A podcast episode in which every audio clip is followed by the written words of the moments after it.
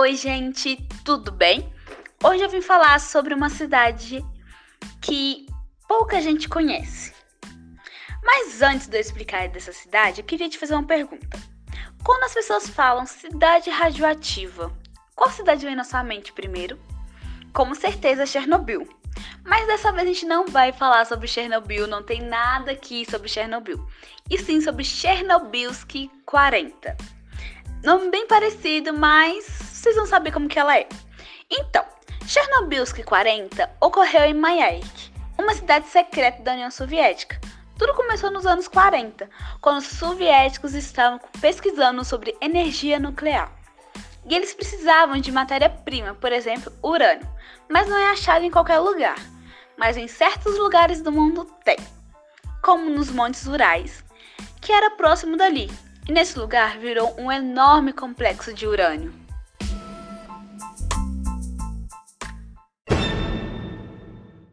Construiu uma instalação subterrânea ali na região, e essa instalação virou uma base para essa energia nuclear. Só que eles estavam transformando urânio em plutônio para fazer armas nucleares. E para aumentar a produção, eles construíram uma usina nuclear. Resumindo, essa cidade se alimentava de radiação e com muito urânio produção de plutônio e armas nucleares, a radiação começou a decolar. Só que quanto mais eles produziam isso, mais lixo era produzido, e todo lixo radioativo era jogado no rio Techa. E esse rio era fonte de água da região e espalhou para várias cidades, e com isso muitas pessoas estavam com câncer. Portanto, o governo foi pesquisar de onde estava vindo. Ah, e observação: o local normal libera 0,21 Roentgens por ano. Roentgens é a unidade medida para radioatividade. E lá no Rio Techa emitia 5,0 Roentgens por hora, ou seja, muita radioatividade.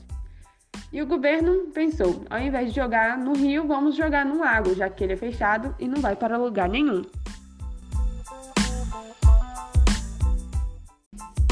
Estava tudo bem até que em 1957 um tanque que armazenava 100 toneladas de radiação explodiu. A explosão espalhou uma radiação que atingiu 250 mil pessoas. Esse local era secreto, então ninguém ficou sabendo. O governo resolveu retirar o povo daquele lugar. Depois de dois anos, ocorreu uma explosão. As árvores no raio de 5 quilômetros não existiam mais e a história não para por aqui. Depois de 10 anos, a cidade passou por uma seca e tudo de radiação que estava no lago subiu para a atmosfera e atingiu um raio de 250 mil quilômetros quadrados, que afetou mais ou menos 500 mil soviéticos. E eles não pararam, continuavam jogando lixo radioativo no lago, e a radiação era de 120 vezes maior que a de Chernobyl. O lugar só foi parar de fato em 2003. Hoje o lugar tornou o maior centro de reciclagem radioativo da Rússia.